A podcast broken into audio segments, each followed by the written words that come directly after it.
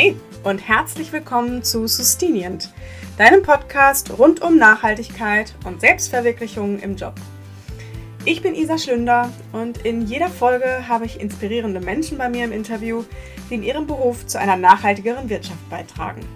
In dieser Episode habe ich Dr. Diana Born von Atmosphere bei mir zu Gast. Und für alle, denen es genauso schwer fällt wie mir, komplett auf das Fliegen zu verzichten, gibt es tatsächlich gute Nachrichten. Denn Atmosphere hat eine Zwischenlösung für uns, bis die Flugtechnologie so weit ist, dass wir ohne CO2-Fußabdruck fliegen können. Ja, und wie genau diese Lösung funktioniert und was Atmosphäre sonst noch an Klimaschutzprodukten für Geschäftskunden im Portfolio hat, das erzählt Diana in diesem super sympathischen Interview, in dem ich selbst mal wieder viel gelernt habe. Diana nimmt uns mit auf ihren beruflichen Weg, auf dem sie sich immer wieder die Frage gestellt hat, wie sie den größtmöglichen Beitrag zum Klimaschutz leisten und gleichzeitig mit dem verbinden kann, was ihr Spaß macht. Also hört mal rein, ich wünsche euch ganz viel Spaß mit dieser Folge. Ich freue mich, dass ich Dr. Diana Born bei mir im Podcast habe. Diana ist Business Development Managerin bei Atmosphere und Teil des Netzwerks Future Woman. Schön, dass du da bist, Diana, und jetzt heute ein bisschen was über Atmosphäre und Flugkompensation erzählst. Ich freue mich, dass du da bist. Ja, herzlichen Dank. Ich freue mich auch hier zu sein und ja, herzlichen Dank für die Einladung. Super gerne. Bevor wir in die Arbeit bei Atmosphäre einsteigen ähm, und darüber reden, was Atmosphäre eigentlich genau macht, habe ich noch ein paar persönliche Fragen an dich. Und ähm, ja, ich denke, man wacht ja nicht eines Tages auf und sagt, heute gehe ich oder ab heute gehe ich für den Klimaschutz los. Deswegen wäre jetzt meine erste Frage, hm, wie bist du auf das Thema Nachhaltigkeit gekommen und wann war so für dich der Punkt, hm, ja, so die Richtung einzuschlagen? Ja, also wann ist recht leicht zu beantworten, nämlich das kam so während meiner Doktorarbeit zustande, ähm, die ich in Heidelberg gemacht habe. Und warum ist dann tatsächlich eine etwas komplexere Frage, denn es gibt natürlich verschiedene Gründe auf unterschiedlichen Ebenen. Also ein Grund war definitiv, dass ich an einem marinen Virus geforscht habe in meiner Doktorarbeit und versucht habe herauszufinden, wie das Virus funktioniert, wie, wie es aufgebaut ist, wie es sein Wirt infiziert. Also schon sehr äh, viele Experimente auch im Labor. Also nicht ähm, genau die große Feldforscherin, die dann äh, den ganzen Tag äh, tauchen geht, ähm, sondern was ich in der Zeit natürlich auch auf den ganzen äh, Konferenzen erlebt habe, ist, dass es natürlich auch sehr, sehr viel Forschung gerade im marinen Bereich gibt, wie der Klimawandel sich auf ähm, die Dynamik im Meer auswirkt, also auf die genau, Organismen, auf auch tatsächlich auch Viren ähm, oder wie Viren ähm, Organismen stärker vielleicht beeinflussen durch den Klimawandel. Mhm. Das heißt, das war tatsächlich ein sehr, sehr spannendes Thema, was ich dadurch äh, mitgenommen habe. Andererseits ja, natürlich auch ganz persönliche Eindrücke, nämlich habe ich unabhängig von meiner Doktorarbeit auch eher recht zufällig in dieser Zeit tauchen gelernt und okay. war total fasziniert, ähm, das erste Mal die Unterwasserwelt zu sehen und dann natürlich auch das erste Mal Korallenriffe zu sehen, aber natürlich auch zu sehen, wie stark die schon zerstört sind. Also mhm. ich war das erste Mal in Mittelamerika tauchen und dort sind Korallenriffe schon sehr stark zerstört durch ähm, Truppenstürme, durch Krankheitsbefall und ja, ähm, das alles kann natürlich auch durch das wärmer werdende Wasser mit beeinflusst werden, gerade Krankheitsausbrüche in Riffen. Also das war schon sehr, sehr eindrücklich. Und natürlich, wenn man sich mit dem Thema Meer beschäftigt und da auch öfter mal unter Wasser schaut, sieht man auch extrem viel Müll. Und das ist richtig schockierend.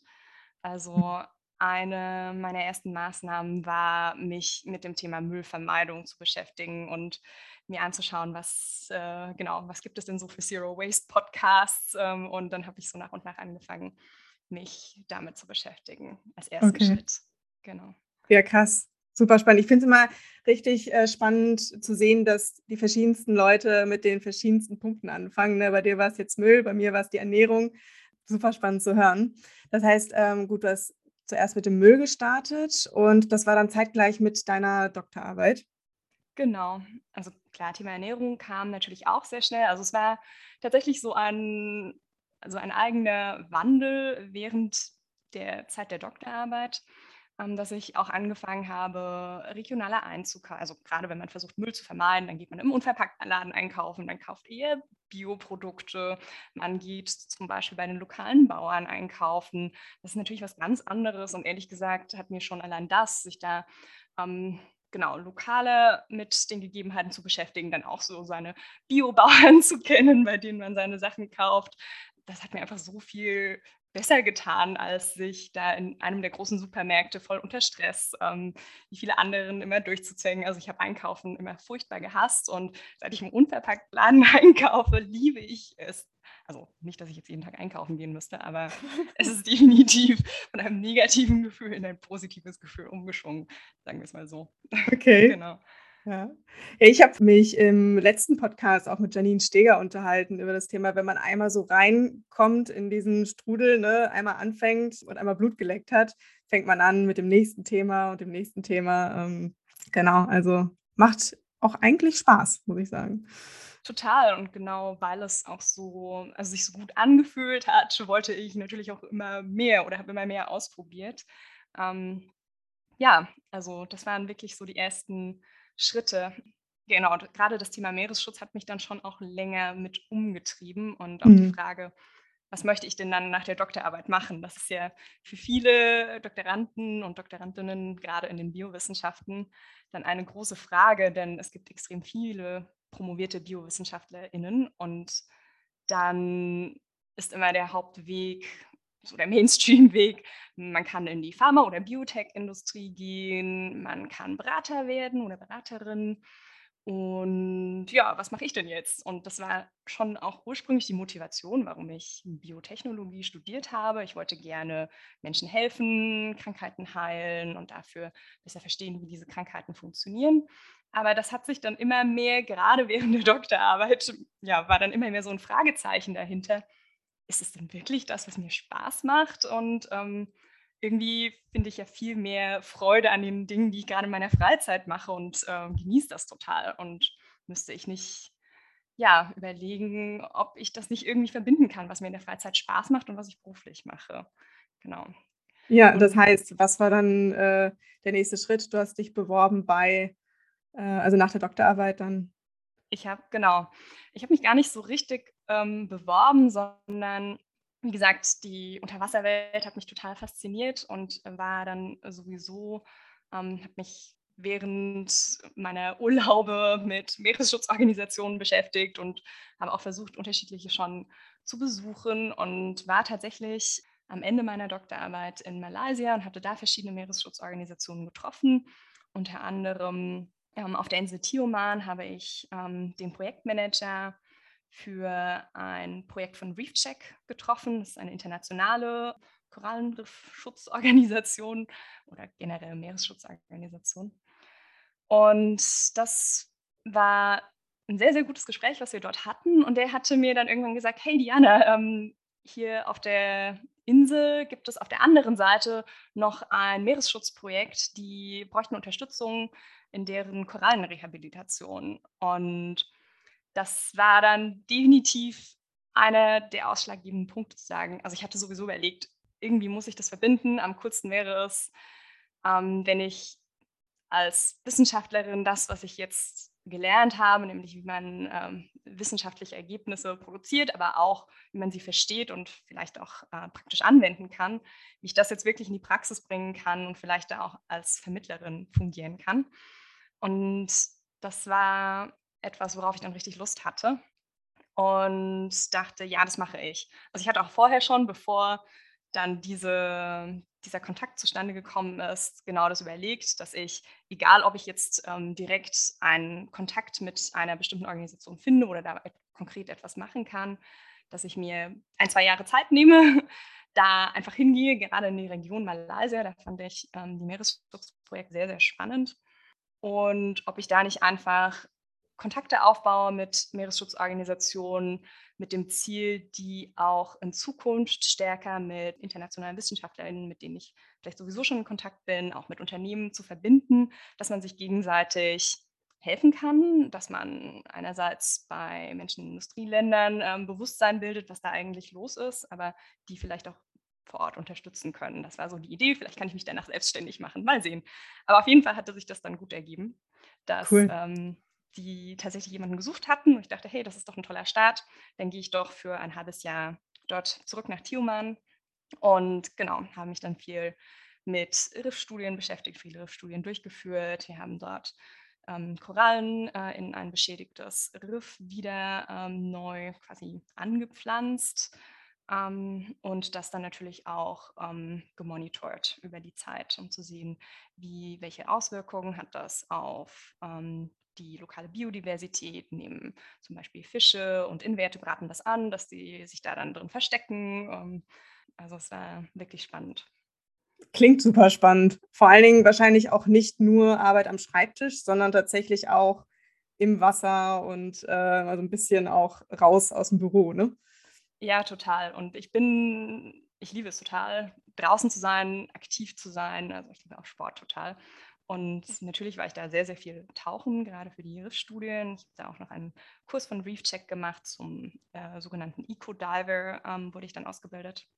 Und das war natürlich sehr schön für mich, gerade so einen Ausgleich zu haben. Also ein Teil der Arbeit findet praktisch statt, also unter Wasser oder auch an Land, weil wir ähm, zum Beispiel auch Meeresschildkröten-Schutzprojekte hatten, zum Beispiel um die Nestgründe zu schützen.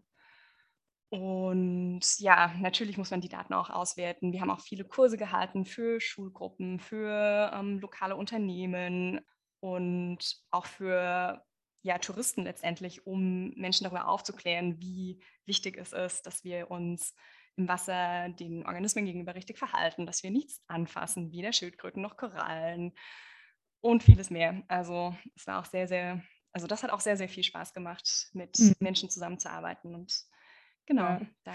Und ich merke schon, also so auch im Nachgang scheint äh, der, das auf jeden Fall ähm, so im Gedächtnis hängen geblieben zu sein und viel Spaß gemacht zu haben. Aber du bist ja trotzdem dann zurück und hast was anderes gemacht. Das heißt, für dich war das wirklich nur für ein halbes Jahr ausgelegt und du hast nie drüber nachgedacht, das verlängere ich, sondern äh, bist danach zurückgegangen. Ich habe tatsächlich darüber nachgedacht, aber gerade auch durch die unterschiedlichen Interviews, die ich mit NGOs geführt habe, ohne natürlich auch zu sehen, ähm, oder ich habe ja immer auch mehrere NGOs besucht und zu sehen, wie die arbeiten, ist mir aufgefallen, wenn ich wirklich vor Ort etwas ähm, verändern oder bewirken möchte, dann ist es total wichtig, dass man da ganz, ganz lange ist. Gerade wenn man eben kein Local ist, mhm. ähm, muss man erstmal überhaupt Vertrauen aufbauen und das dauert richtig viel Zeit bis man überhaupt mit Menschen zusammen etwas verändern kann vor Ort. Und da am nachhaltigsten ist es halt, wenn man nicht einfach sagt, hier, wir machen das jetzt so und so und setzt das um und die lokale Bevölkerung denkt, hä, ähm, aber wir haben das schon immer so gemacht, wir wissen genau, wie wir mit Meeresschildkröten umgehen. Ähm, was erzählst du uns hier? Also wenn ich da ankomme mit, ja, aber die Wissenschaft zeigt das und das und wir müssen das und das machen, dann äh, wird eher mit den Schultern gezuckt. Aber ja, und die Aussicht war etwas schwierig, denn mein Partner lebte weiterhin in Deutschland und es war unser gemeinsames Ziel, dass wir auch irgendwann wieder zusammen in Deutschland leben. Deswegen die Idee, dass ich nach ein, zwei Jahren dort auch wieder zurückkomme und quasi so eine Art Verbindungsbrücke darstellen könnte. Aber was mir auch aufgefallen ist, dass wir einfach ein viel, viel dringliches Problem haben. Also ich kann Korallenriffe restaurieren und äh, beschädigte Riffe neu bepflanzen mit Korallen, wie ich möchte. Ähm, es ist trotzdem viel zu warm und die Korallen sind trotzdem ausgeblichen. Und da habe ich mich schon gefragt, ob ich nicht mit den Dingen, die mich begeistern, ähm, auch noch mehr Wirkung erzielen kann und wirklich ein ganz wichtiges Problem für Korallen, Klimawandel, eher an der Wurzel angehen kann. Und das war dann schon so während des ersten Jahres. Ähm, genau, der Gedanke, okay, vielleicht verkürze ich das sogar. Ich bleibe nicht zwei Jahre, sondern vielleicht nur so eineinhalb Jahre und komme früher zurück, aber möchte mich dann im Klimaschutz engagieren. Und okay. durch den Corona-Lockdown ähm, bin ich dann tatsächlich noch früher zurückgekommen und ja, bin dann seit März letzten Jahres wieder in Deutschland gewesen und habe dann aktiv geschaut, wo kann ich wirklich im Bereich Nachhaltigkeit, am liebsten wirklich im Bereich Klimaschutz hier einen Einstieg finden. Aber natürlich war das erstmal chaotisch hier ankommen und natürlich anfangen, ja, rumzuschauen, vielleicht auch Bewerbungen zu schreiben. Und ja, die Atmosphäre war natürlich, die Ausschreibung war super spannend als Business Development Managerin, neue Produkte entwickeln für Unternehmen in Europa, damit sie Emissionen reduzieren, war ja genau der Hebel, den ich bewegen wollte. Von daher dachte ich, ja, total toll. Und ähm, ja. genau. Ähm, wie bist du denn dann auf Atmosphäre gekommen? Und vielleicht auch gerade kurz ein paar Sätze dazu, was äh, macht Atmosphäre eigentlich? Sehr gerne. Also ich habe tatsächlich, ich kannte Atmosphäre davor noch nicht so gut. Ich hatte davon schon gehört, aber hatte dann tatsächlich verschiedene Stellenausschreibungen gesehen und dachte, wow, das, das wäre ja total toll. Und dann habe ich mich erst näher damit beschäftigt, was konkret Atmosphäre macht, mhm. ähm, was natürlich, also Atmosphäre ähm, entwickelt Klimaschutzprojekte im globalen Süden, um dort Emissionseinsparungen zu erzielen. Das ist ein Teil, den wir dann als sogenannte Kompensation auch hier anbieten, ähm, damit Unternehmen ihre Emissionen in gewisser Weise ausgleichen können oder mhm. auch Privatpersonen oder auch äh, andere Organisationen.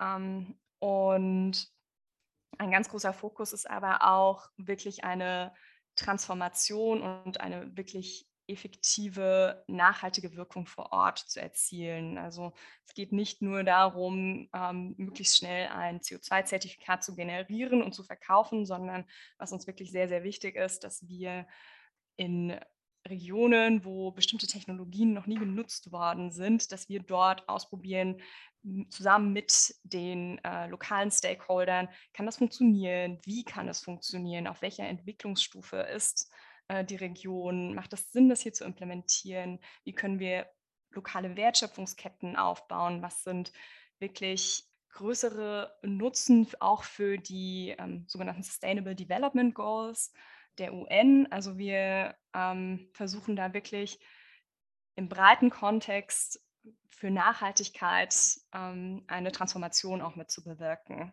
Und deswegen okay. nehmen wir uns da schon sehr viel Zeit, die Projekte auch gut zu entwickeln. Okay, das heißt, wenn ich jetzt zu euch auf die Website gehe, kann ich als Privatperson oder als Unternehmen sagen, okay, hier, ich habe die und die Flüge. Also es bezieht sich ja, glaube ich, nur aufs, auf Flüge bei euch, ne? Mm, die ähm, sind geplant oder die sind, haben schon stattgefunden und dann ähm, kann man den CO2-Ausstoß dadurch kompensieren, dass man an euch Geld spendet, richtig? Und dann werden diese ähm, Beträge in diese Projekte investiert, wenn ich das richtig verstanden habe.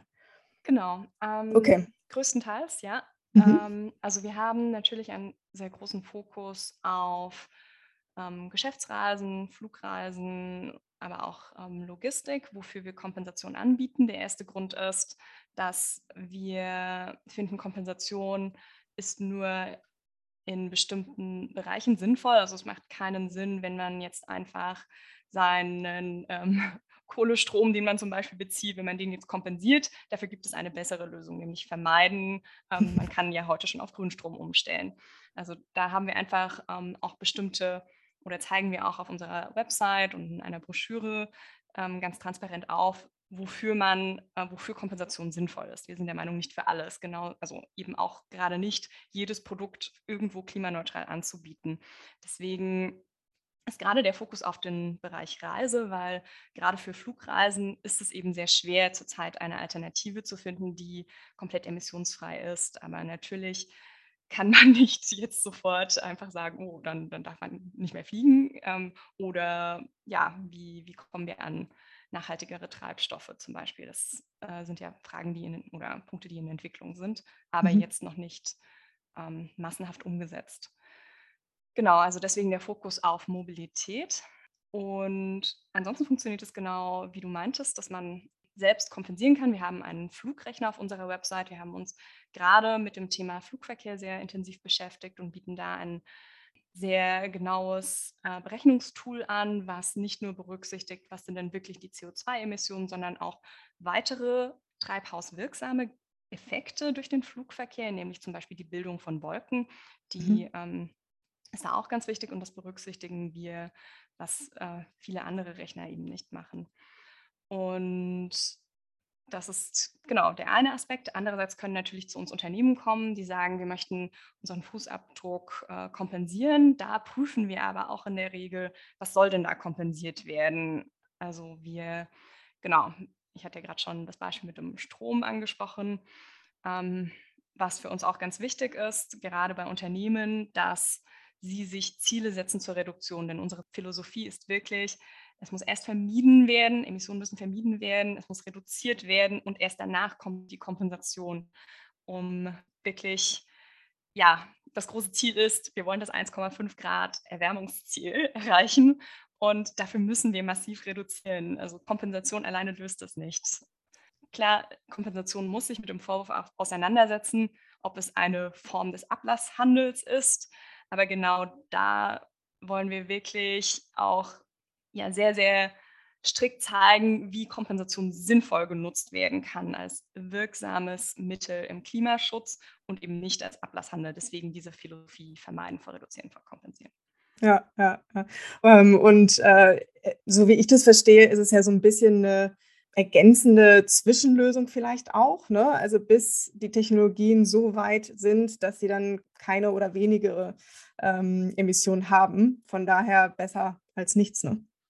Genau, richtig. Also das ist sicherlich auch ganz wichtig zu verstehen, gerade da jetzt seit ähm, 2021 der Pariser Klimaschutzvertrag oder das Pariser Klimaschutzabkommen gilt. Kompensation ist etwas, was unter dem Kyoto-Protokoll, was bis Ende 2020 galt, ähm, ein wichtiger Mechanismus war. Aber jetzt müssen wir wirklich anfangen, uns mit Alternativen zu beschäftigen. Und genau, Kompensation ist eine Übergangslösung, die aber auch auslaufen muss. Definitiv. Wir müssen uns auf die Reduktion konzentrieren. Ja, ja. super wichtig, ne, ähm, dass das existiert. Und ähm, meine nächste Frage wäre jetzt, ähm, wenn du im Business Development bist, was ist dann deine Aufgabe in diesem großen Konstrukt? Das heißt, es gibt einmal die Website und ich habe gerade rausgehört, ihr beratet dann aber auch Kunden und ähm, umfasst deine Arbeit beides oder wie, wie bist du da aufgestellt? Ja, also vielleicht ganz kurz, natürlich hat Atmosphäre als Kernprodukt ähm, unsere Klimaschutzprojekte und die Kompensation. Meine Aufgabe war jetzt tatsächlich auch einen neuen Bereich bei Atmosphäre mit aufzubauen, der sich noch viel stärker auf die Beratung von Unternehmen oder auf Produkte für Unternehmen hier in Europa konzentriert, die exakt beim Vermeiden und Reduzieren helfen. Und um vermeiden und reduzieren zu können, muss man erstmal verstehen, was hat man denn für einen Fußabdruck, wie groß ist der, wo ist der am größten, in welchem Bereich und wo hat man den größten Hebel, etwas zu verändern. Dafür haben wir angefangen, ähm, Treibhausgasbilanzen zu erstellen und entwickeln dafür jetzt quasi Softwareprodukte. Aber ein anderer Teil ist natürlich die Beratung von Unternehmen, um aufzuzeigen, ähm, wo liegen die größten Potenziale, um etwas zu reduzieren, aber auch ähm, Unternehmen zu unterstützen, wie man wissenschaftsbasierte Reduktionsziele setzt. Wissenschaftsbasiert heißt, dass es eine Methode gibt, zum Beispiel, mit der ein Unternehmen einen Beitrag zum 1,5 Grad Erwärmungsziel leisten kann. Und solche Beratung führen wir durch oder starten entwickeln gerade das auch noch mit und genau, das sind die Produkte, die ich quasi entwickle, also Software und Beratung. Also ja, etwas Neues im Vergleich zur Kompensation, was dazu kommt. Okay. Heißt, wie können wir uns das vorstellen? Also wie sieht dann so eine beispielhafte Woche bei dir aus? Also ja. sehr gute Frage. Verschiedene, verschiedene Unternehmen, mit denen du zusammenarbeitest oder ist das intern? Genau, also es ist natürlich schon auch eine Business Development Rolle. Das heißt, ich bin auch sehr viel in Austausch mit Kunden oder potenziellen Kunden, die wir gewinnen wollen für unsere Produkte. Ähm, und ja, kümmere mich um den gesamten Kundenkontakt von wirklich Erstgespräch bis hin zu Angebote verfassen ähm, und dann auch die Produkte beim Kunden abliefern, also sowohl den, die Emissionsberechnung als auch die Beratung durchzuführen. Also da bin ich im gesamten Prozess dabei und natürlich am Ende auch die Rechnung zu schreiben. Ähm, genau, wir sind eine sehr kleine Organisation, also es ist wirklich, man, man wird Teil des gesamten Prozesses. Was jetzt die Produktentwicklung angeht, das ist dann etwas, was ja definitiv eine der Herausforderungen ist, nämlich die Zeit, die ich mit Kundenanfragen äh, verbringe, ähm, dass nicht quasi meine gesamte Zeit davon genutzt wird, sondern dass ich auch noch spezifisch Zeit blockiere dafür, zu überlegen, wie können wir unsere Produkte automatisieren, wie können wir damit auch ein Businessmodell aufbauen, wie passt das überhaupt in, die, in das ganzheitliche Konzept von Atmosphäre hinein? Wie verbinden wir das mit unseren bisherigen Produkten? Das sind auch alles Fragen, die man sich stellen muss. Und natürlich ähm, zusammen auch mit unserer IT entwickle ich die Produkte tatsächlich auch mit. Und also ich bin wirklich Was, in ja. alles Mögliche mit involviert, da es ja. ein wirklich sehr, sehr kleines Team ist, in dem ich arbeite. Genau. Super, viel, super vielfältig. Total. Und das ist auch genau das, was mir sehr viel Spaß macht, einfach an verschiedenen Themen immer wieder mitzuarbeiten, einfach die ja, Vielfältigkeit. Ja, ja. Und wenn, wenn jetzt jemand sagt, klingt super spannend, ähm, hätte ich auch Interesse dran, was braucht man oder was, was muss man wissen, um deine Position auszufüllen? Also gibt es ähm, Vorkenntnisse, die man mitbringen muss? Wie könnte man sich auf so eine Position vorbereiten? Das ist eine gute Frage. Also in meinem konkreten Fall war es ja so, dass ich vorher, bevor ich bei Atmosphäre angefangen habe, noch nie eine Treibhausgasbilanz erstellt habe und auch noch nie ein Unternehmen zu Science-Based Targets oder ähnlichem beraten habe, also wissenschaftsbasierten Reduktionszielen. Und mir das dann am Anfang ganz schnell versucht habe zu erarbeiten. Also ich würde sagen, es ist viel weniger, dass man konkret schon etwas weiß, sondern dass man sich sehr, sehr schnell einarbeiten kann und da ja einfach sehr, sehr vielfältige, auch komplexe Themen, so einen Corporate Carbon Footprint zu erstellen, ist eine recht komplexe Angelegenheit, wenn man wirklich sich das gesamte Unternehmen mit der gesamten Wertschöpfungskette anschauen möchte. Dass man da äh, auf jeden Fall nicht die Flinte zu schnell ins Korn wirft, sondern äh, genau überlegt, wie, wie kann daraus ein, ein Produkt werden, was wir anbieten können, was ähm, auch in gewisser Weise automatisiert wird. Und ja, natürlich kreativ sein, sehr, sehr aufgeschlossen sein. Man, also ich interagiere sehr, sehr viel mit Kunden, da, was mir auch sehr viel Spaß macht. Aber ja, also das sind, glaube ich, eher so die, die Eigenschaften, die man mitbringen sollte. Hm. Ja, ist ja oft so. Also, dass man wirklich eher so Soft Skills braucht, ne? Und ähm, dieses schnelle Auffassungsgabe steht hier dann immer schön in den äh, Stellenausschreibungen drin und ja, einfach so ein bisschen Projektmanagement-Skills und alles weitere kommt dann mit der Zeit. Ist eigentlich cool zu wissen, weil man ja so dann auch schnell mal quer einsteigen kann ähm, und sich dann eben on the job einarbeitet. Ne?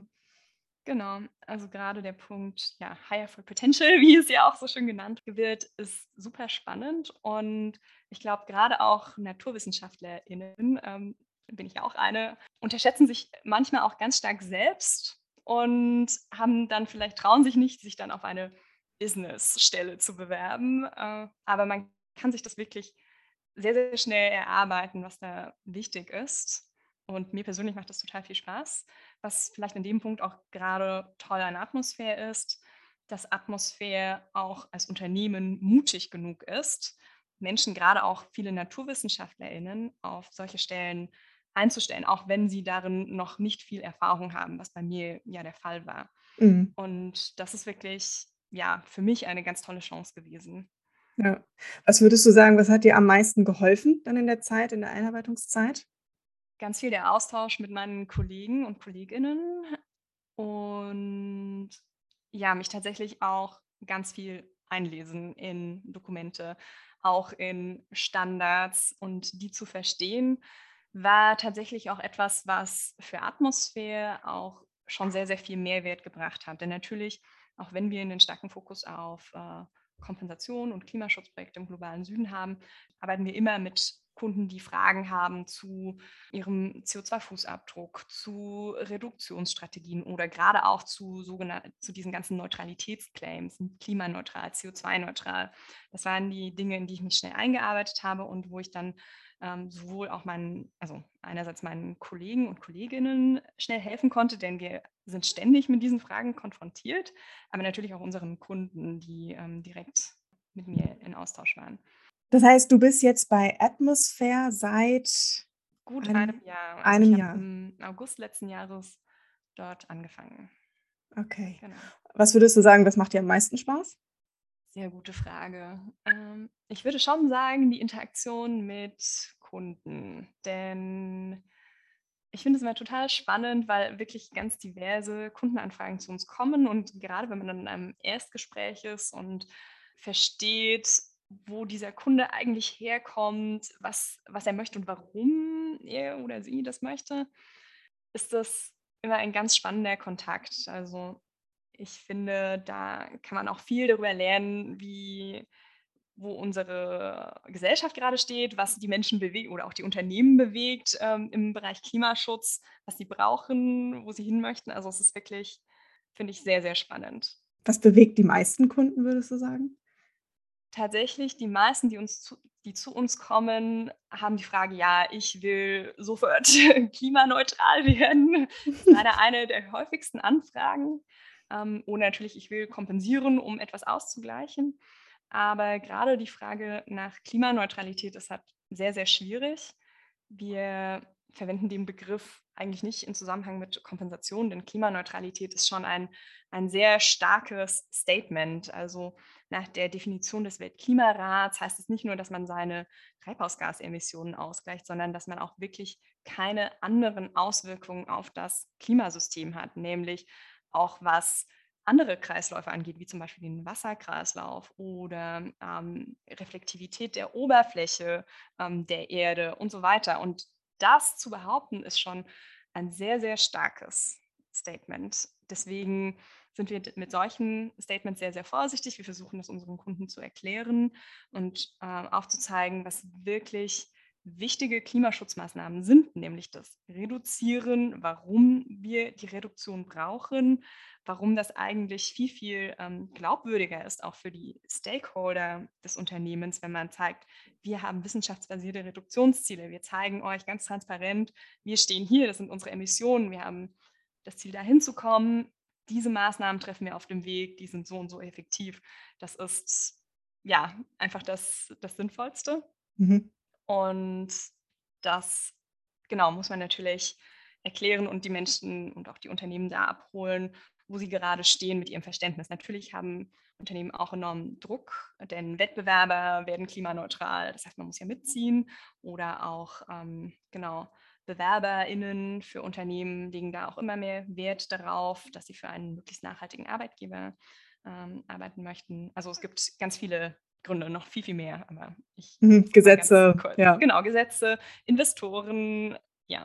Mhm. Ja, ich finde es super cool, dass du in deinem Job wirklich auch mitbekommst, dass sich was tut. Ich glaube, so von außen, wenn man nicht sich mit dem Thema Klimaschutz im Beruf beschäftigt, ähm, ist man natürlich so im Umfeld, sieht man, okay, die Leute fangen an, sich damit zu beschäftigen, aber der größere Hebel liegt ja wirklich bei den Unternehmen. Und das finde ich jetzt so, gerade wenn ich dir zuhöre, ganz schön zu hören, dass du natürlich tagtäglich mitbekommst, okay, da tut sich was und ähm, gibt einem natürlich auch so ein bisschen ein Stück Hoffnung zum einen und äh, auch ein gutes Gefühl, dass man da was beitragen kann. Ne? Ja, total. Genau. Und das ist auch das, was an der Rolle sehr, sehr erfüllend ist. Deswegen mag ich gerade auch die Kundeninteraktion. Aber natürlich merke ich auch, wir brauchen, müssen dafür unsere Produkte entwickeln und brauchen natürlich auch Zeit dafür. Also es ist immer eine Balance, die man finden muss mit genau mhm. Kundeninteraktion und Produkte entwickeln. Ja. ja, ja. Genau, jetzt haben wir schon so ein bisschen gehört, was du selbst machst, was Atmosphäre macht. Und dann im nächsten Schritt würde mich noch interessieren, wo will Atmosphäre hin grundsätzlich? Also was ist so die Vision ähm, ist es einfach, mehr und mehr Kunden zu beraten oder gibt es irgendwo noch so eine Firmenvision, wo ihr, wo ihr so in den nächsten Jahren hin wollt? Also Atmosphäre möchte auf jeden Fall, klar, wir sind bereits sehr stark im Bereich Kompensation, aber wir wollen auch noch viel, viel stärker die Transformation, das Vermeiden und Reduzieren wirklich in äh, Industrieländern mitgestalten. Und wir haben Klar, ich habe schon angesprochen, unsere Klimaschutzprojekte im globalen Süden haben immer auch den Anspruch, transformativ zu sein, aber wir wollen das hier noch stärker umsetzen. Unsere ersten Projektbeispiele hier sind zum Beispiel mit Flixbus. Wir haben hier einerseits einen äh, Fonds aufgesetzt, wo zum Beispiel die Kunden und Kundinnen von Flixbus die Kompensation ihrer Reise durchführen können. Gleichzeitig wird aber auch noch ein Beitrag für äh, transformative Projekte geleistet, mit denen wir zum Beispiel E-Fernbusse oder Biogas-Fernbusse ähm, versuchen auf die Straße zu bringen oder erste Piloten unterstützen oder Lastenfahrräder für gemeinnützige Organisationen ähm, bauen und zur Verfügung stellen. Und das sind die ersten Punkte. Mhm. Aber gerade im Bereich Mobilität versuchen wir noch viel, viel stärker da auch zu schauen, wo wir transformativ wirken können. Und da wird in den nächsten Monaten äh, noch sehr, sehr viel kommen. Sehr viel ist geplant. Also bleibt gespannt, was Atmosphäre bringt. Das heißt also äh, nicht nur in den Entwicklungsländern, sondern eben auch hier vor Ort, sodass es sichtbarer auch ist für uns. Genau, richtig. Ja, das super. ist eine der Visionen. Denn natürlich ist unsere unsere oberste Vision ist, wir wollen, dass die Welt maximal 1,5 Grad wärmer wird. Und natürlich ist es eine gewisse äh, Nische, in der wir unsere Kompensationsprojekte, also es ist ja ein, ich sage jetzt mal, Nischenprodukt mhm. äh, mit unseren hochwertigen ähm, Kompensationszertifikaten. Allerdings wollen wir wirklich stärker auch noch den Beitrag vor Ort leisten, denn das Reduzieren ist einfach so wichtig für die Transformation. Mhm. Ja. Ähm, wie kam es eigentlich, dass ähm, bisher eben in den Entwicklungsländern eher die Projekte stattfinden oder stattgefunden haben, die ihr kompensiert bzw. unterstützt? Ist das einfach ja, einfacher von der Umsetzung oder was war so der Grund? Ja, dafür gibt es mehrere Gründe. Ein Grund ist, dass das äh, Instrument der Kompensation unter dem Kyoto-Protokoll entwickelt wurde, wo ähm, die Länder dieser Welt in zwei Kategorien unterteilt wurden, nämlich die Industrieländer, die auch da schon ähm, sich Reduktionsziele setzen mussten und dafür ihre Beiträge leisten, und die Nicht-Industrieländer, die das noch nicht mussten. Und in dem Zuge wurde ein Instrument entwickelt, das nennt sich Clean Development Mechanism, CDM. Mhm. Ähm, und dieser Mechanismus sieht vor, dass man zum Beispiel in einem Nicht-Industrieland eine Emissionseinsparung, eine permanente Emissionseinsparung erzielen kann und die exportieren in das Industrieland, sodass wir hier vor Ort mit dieser Anrechnung schneller unsere Reduktionsziele erreichen. Und das hat aber nur bis Ende letzten Jahres funktioniert unter dem Kyoto-Protokoll. Ähm, und diese Projekte sind dann quasi unter der UN oder dem UN-CDM registriert gewesen. Unsere Projekte sind immer äh, unter dem CDM und dem Goldstandard registriert, also doppelt zertifiziert, um wirklich die ähm, höchste Qualität sicherzustellen. Und genau, jetzt unter dem Pariser Klimaabkommen hat sich ganz viel geändert, denn nun müssen alle Länder dieser Welt auf einmal eigene, sich eigene Klimaziele setzen und natürlich die auch erreichen. Das heißt, der Mechanismus der Kompensation, so wie er ursprünglich entwickelt wurde, kann so nicht mehr weitergehen. Deswegen müssen jetzt neue Mittel entwickelt werden, die auch konform sind mit dem Pariser Klimaschutzabkommen. Mhm. Genau, also der Bereich ist gerade sehr, sehr stark im Wandel. Und das ist dann wahrscheinlich auch wiederum Aufgabe der Business Development Funktion, da zu gucken, wie kann man ähm, sich daran anpassen, an die neuen Gegebenheiten. Genau. Dafür haben ja. wir tatsächlich auch noch ähm, Spezialisten bei uns im Unternehmen, die sich konkret darum kümmern. Also das ist nicht tatsächlich nicht meine Hauptaufgabe, aber es ist natürlich sehr, sehr spannend und wichtig auch für Atmosphäre. Ja. Ein weiterer Grund ähm, für uns, auch in den globalen Süden zu gehen, ist, dass wir wirklich eine möglichst hohe Klimawirkung erzielen wollen mit Transformation und es hier sehr viele Bereiche gibt, wo es wirklich einfach noch sehr, sehr viel zu tun gibt, wo noch sehr viel Entwicklung nötig ist, um wirklich die Nachhaltigkeitsziele der UN auch zu erreichen. Mhm. Und ähm, ein Begriff, den wir in dem Zusammenhang gerne nutzen, ist Zusätzlichkeit. Denn es gibt viele Regionen in der Welt, wo bestimmte Projekte einfach, weil die finanziellen Mittel fehlen, nicht umgesetzt werden können. Und diese versuchen wir gezielt zu adressieren. Ach, also okay. wir haben dafür auch sehr, sehr hohe Kriterien, die nochmal strikter sind als das, was der CDM oder der Goldstandard uns vorgeben. Das nennen wir dann Plus X, das sind unsere internen Kriterien, ähm, um sicherzustellen, dass wir wirklich nur Projekte fördern, die es sonst ohne diese Unterstützung zusätzlich durch die Kompensation nicht geben würde. Und das hm. ist ähm, definitiv einer unserer äh, wichtigsten Ansätze. Verstehe. Ja, gut, weil ich muss sagen, man ne, geht auf eure Plattform und sieht dann im ersten Schritt, okay, das ist alles irgendwo nicht hier in der Nähe. Und dann kam bei mir eben direkt die Frage, ne, gibt es da irgendwo ja, naheliegenden Grund? Aber das erklärt es natürlich. Ja, ein anderer Grund oder vielleicht die Frage, warum denn nicht in Europa, ist auch, dass man Klimaschutzprojekte hier, die könnte man nicht einem einer Person oder einem Unternehmen ähm, anbieten, um quasi die eigenen Emissionen auszugleichen, weil alle Projekte, die in Europa stattfinden, ja schon in ein, also eigentlich nur ein Beitrag für die europäischen Ziele sind. Und wenn jetzt einmal die EU sich das anrechnen würde, was sie sowieso automatisch machen würde, und ein Unternehmen oder eine Privatperson, dann wäre das Doppelzählung. Das heißt, wir hätten ähm, zwei Parteien, die sich das gleiche anrechnen, ähm, aber eigentlich nur einmal eingespart, also eigentlich weniger Klimaschutz. Und deswegen, wir führen natürlich Projekte auch hier in Europa durch. Zum Beispiel haben wir ähm, Bildungsprojekte an Schulen und wie gesagt die transformativen Projekte mit Flixbus. Aber dafür lassen wir uns keine Kompensationszertifikate generieren. Das ist noch ein wichtiger Unterschied. Genau. Klingt komplex. ja, es ist tatsächlich ein komplexes Thema. genau. Ja, ich meine, jetzt kommt ja bald auch noch die CO2-Steuer dazu, ne? Dann kommt ja noch ein weiterer Player, in Anführungsstrichen, äh, mit rein in das, dieses ganze Konstrukt äh, CO2-Kompensation und Reduktion. Ich bin gespannt, was das dann auch noch für Auswirkungen hat. Ja, ich tatsächlich auch, genau. Und ja. wie man dann äh, unterscheiden kann, was ist denn jetzt, ähm, oder ist die CO2-Steuer dann schon Kompensation oder nicht? Ähm, hm. genau. ich, kann mir, ich kann mir vorstellen, dass viele dann auch einfach sagen, ja Mensch, mein CO2-Abdruck ist doch schon abgegolten durch diese Steuer, brauche ich ja gar nicht mehr kompensieren. Von daher, gut, wer dann, wer dann ganz genau sein will, kompensiert es dann nochmal zusätzlich. Genau.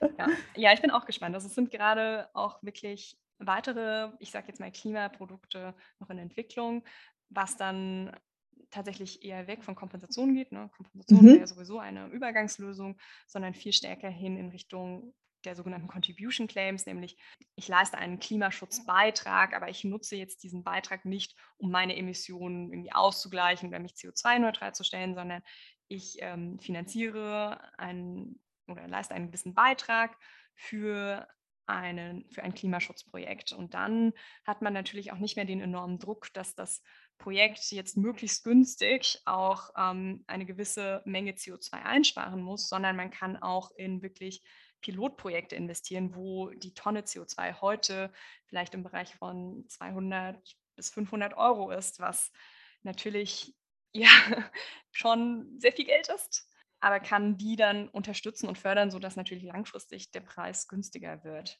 Also nicht nur aus, ich sage jetzt mal, aus der Not, weil jetzt irgendwer anfragt oder irgendein Gesetz erlassen wird, sondern weil ich selbst möchte, dass noch ein weiter, weiterer Beitrag geleistet wird. Geleistet ja, wird, danke.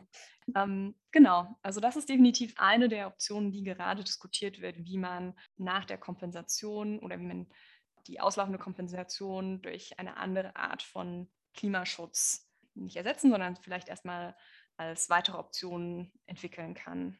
Mhm. Genau. Cool. Jetzt hast du zum einen äh, bist du gestartet mit, mit deiner Aufgabe ähm, in der Marine und bist dann zur Atmosphäre und ich habe schon im Vorgespräch rausgehört, du bist gar nicht mehr so lange bei Atmosphäre. Du wirst jetzt demnächst auch noch weiterziehen. Ähm, magst du uns einmal mitnehmen, so in deine Entscheidung, ähm, den nächsten Schritt zu gehen und kurz erzählen, was du danach machen wirst? Ja, sehr gerne. Also, ich werde ab Oktober bei einer Strategieberatung, die nennt sich Klein und Blacking, äh, anfangen. Und zwar direkt als Partnerin für Nachhaltigkeit und das ist für mich ein riesiger Schritt, denn ich darf gleich von Anfang an, was für mich total faszinierend ist, ein Unternehmen mitführen.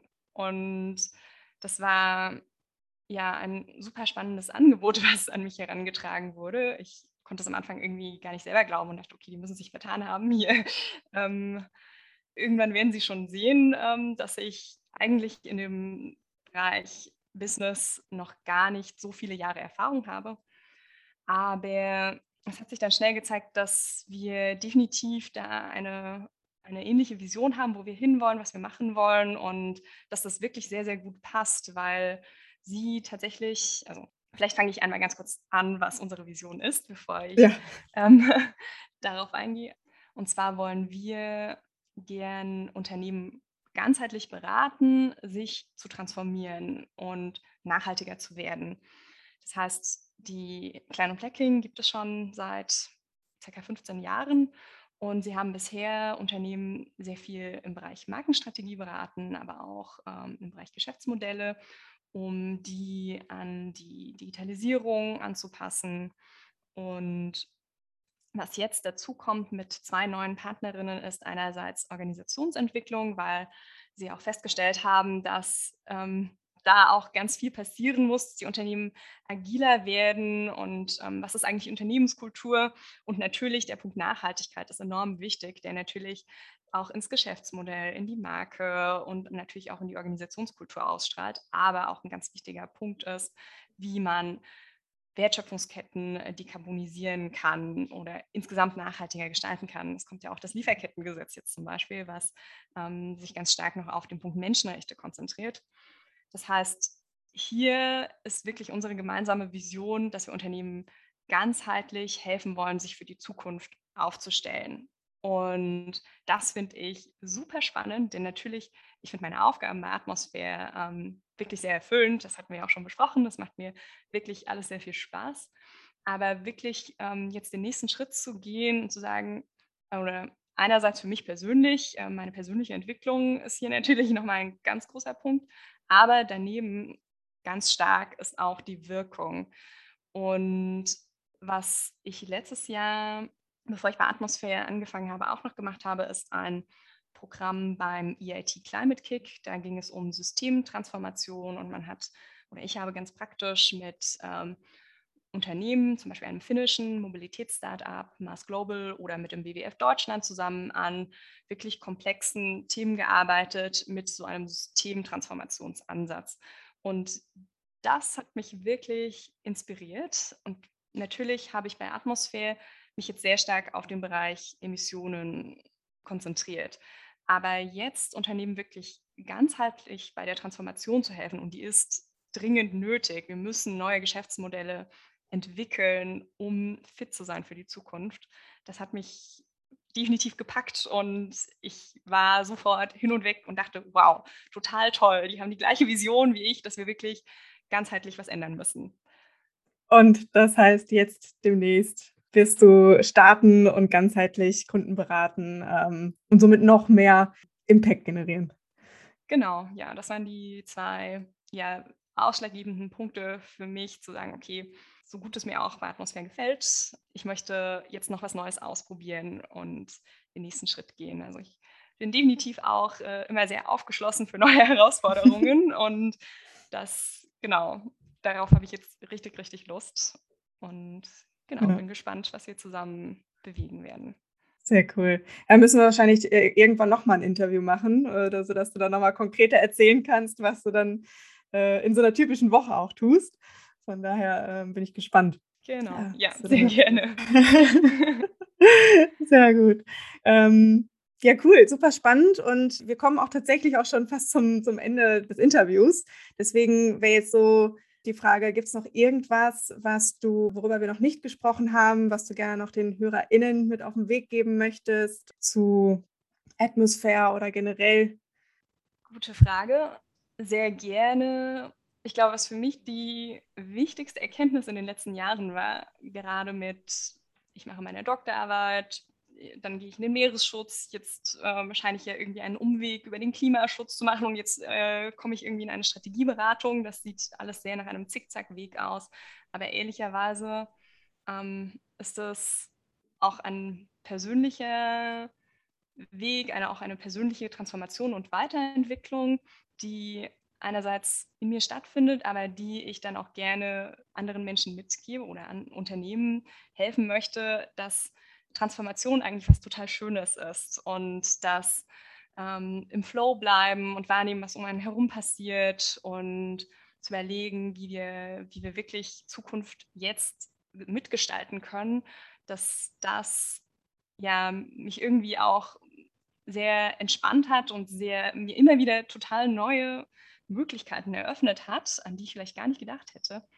Und dass ich Menschen gerne einfach den Mut auf den Weg geben möchte, zu sagen, hey, ich probiere was aus. Das ist jetzt vielleicht nicht ganz geradlinig und ähm, aber ich habe da Motivation zu, ich habe da eine, eine tolle Idee, das fühlt sich gut an und Sachen auch auszuprobieren und die tollen Sachen, die dabei entstehen, auch einfach entwickeln zu lassen. Das wäre genau mein letzter Satz dazu. Wie kann man dich denn erreichen, wenn man beispielsweise mit dir zusammen Projekte machen möchte oder sich einfach nochmal austauschen möchte, ein bisschen Inspiration bekommen möchte? Am leichtesten geht es zurzeit, denke ich, auf LinkedIn. Da bin ich sehr aktiv. Ähm, dann natürlich werden wir bald unsere neue Website, also Klein und Flecking wird seine neue Website starten und da bin ich natürlich auch, auch mit einer E-Mail-Adresse und ähm, bin gerne für einen Austausch, einen Kaffee dabei. Also sehr, sehr gerne. Sehr gut. Ähm, mir fällt gerade auf, ich ähm, stelle ja eigentlich immer noch gerne die Frage bezüglich des Gehalts, weil meiner Meinung nach oft diese Hypothese rumschwirrt, dass ähm, Jobs, die Gutes tun, eben nicht so viel Gehalt bringen. Und deswegen würde ich doch nochmal einen Sprung zurück machen und dann nochmal fragen, äh, bei Atmosphäre, wie ist da die Gehaltsstruktur und würdest du sagen, das ist zufriedenstellend? Ja, also bei Atmosphäre oder Atmosphäre richtet sich nach dem ähm, öffentlichen Dienst, also nach dem Bezahlungssystem ähm, des öffentlichen Dienstes. Das kommunizieren sie auch transparent auf der Website. Und das ist natürlich, Atmosphäre ist eine gemeinnützige Klimaschutzorganisation, das ist nicht so viel, wie man vielleicht mit ähnlicher Verantwortung in einem Unternehmen ja, verdienen wird. Mhm. Aber jetzt für mich persönlich ähm, ist es gehaltsmäßig so zwischen meinem Gehalt als, äh, während der Doktorarbeit und dem Postdoc. Also für mich persönlich war das total ausreichend. Ich bin wahrscheinlich aber auch nicht die Person, die sehr, sehr viel Geld für äh, großartige Statussymbole oder ähnliches ausgibt. Dementsprechend für mich völlig in Ordnung. Also ja. Ja, aber du sagst, das kann man auf jeden Fall öffentlich auch einsehen und ähm, sich da transparent informieren. Genau, ja. Super. Auf jeden Fall. Dann vielen Dank. Ähm, Gibt es momentan Jobs, die ausgeschrieben sind bei Atmosphäre, die wir hier gerade noch anteasern könnten? Jetzt konkret nicht. Wir haben tatsächlich gerade neue Stellen besetzt, aber man kann sich immer initiativ bewerben und Atmosphäre sucht eigentlich immer nach ähm, spannenden Menschen. Gerade auch nochmal der ähm, Aufruf an äh, NaturwissenschaftlerInnen, die sich für Nachhaltigkeit begeistern. Das ist wirklich eine ganz tolle Möglichkeit. Also Atmosphäre sucht tatsächlich sehr, sehr stark auch nach Leuten im technischen, naturwissenschaftlichen Bereich oder aus dem ähm, Ingenieurswesen. Und ja, also es ist immer möglich. Man kann sich auch äh, für ein Praktikum bewerben oder als Werkstudierende. Da gibt es immer Möglichkeiten. Also einfach, genau, Initiativ. einfach mal genau nachfragen. Ja. Und bei Klein und Packing? Bei Klein und Plecking suchen wir auch nach Mitarbeitenden und das wird auch, wenn wir die neue Website launchen, soweit ich weiß, werden wir da auch verschiedene Angebote mit dabei haben. Okay. Und da genau einfach noch ein paar Wochen geduldig sein, also spätestens Ende September, Anfang Oktober. Aber auch da, wenn jemand sich interessiert, dann einfach melden. Genau. Super. Dann können wir auf jeden Fall mal sprechen. Genau. Wenn diese Folge rauskommt, dann ähm, genau, sollte die Seite wahrscheinlich schon online sein. Von daher, genau. Stimmt, stimmt. Soll, sollte das passen. Super, ja, ganz lieben Dank für die vielen Infos und Einblicke. Hat äh, Spaß gemacht zuzuhören, vor allen Dingen auch, weil du so äh, begeistert eben auch davon erzählt hast. Ich glaube, das hat den Leuten Lust gemacht und ähm, für mich auch einfach super interessant. Vor allen Dingen auch, weil ich selbst gerne reise und da eine Option zu haben, fürs gute Gefühl, doch nochmal was ein bisschen zu kompensieren und auch jetzt die Hintergründe zu verstehen. Das ist äh, super interessant. Mm, und ja, vor allen Dingen auch lieben Dank, dass du äh, fürs Klima losgehst. Ich glaube, da sind wir alle dankbar und es bleibt und ja, ist gerade ein super wichtiges Thema, um das 1,5 Grad Ziel zu erreichen. Von daher ganz lieben Dank für deine Zeit und Energie und wir hören uns hoffentlich bald.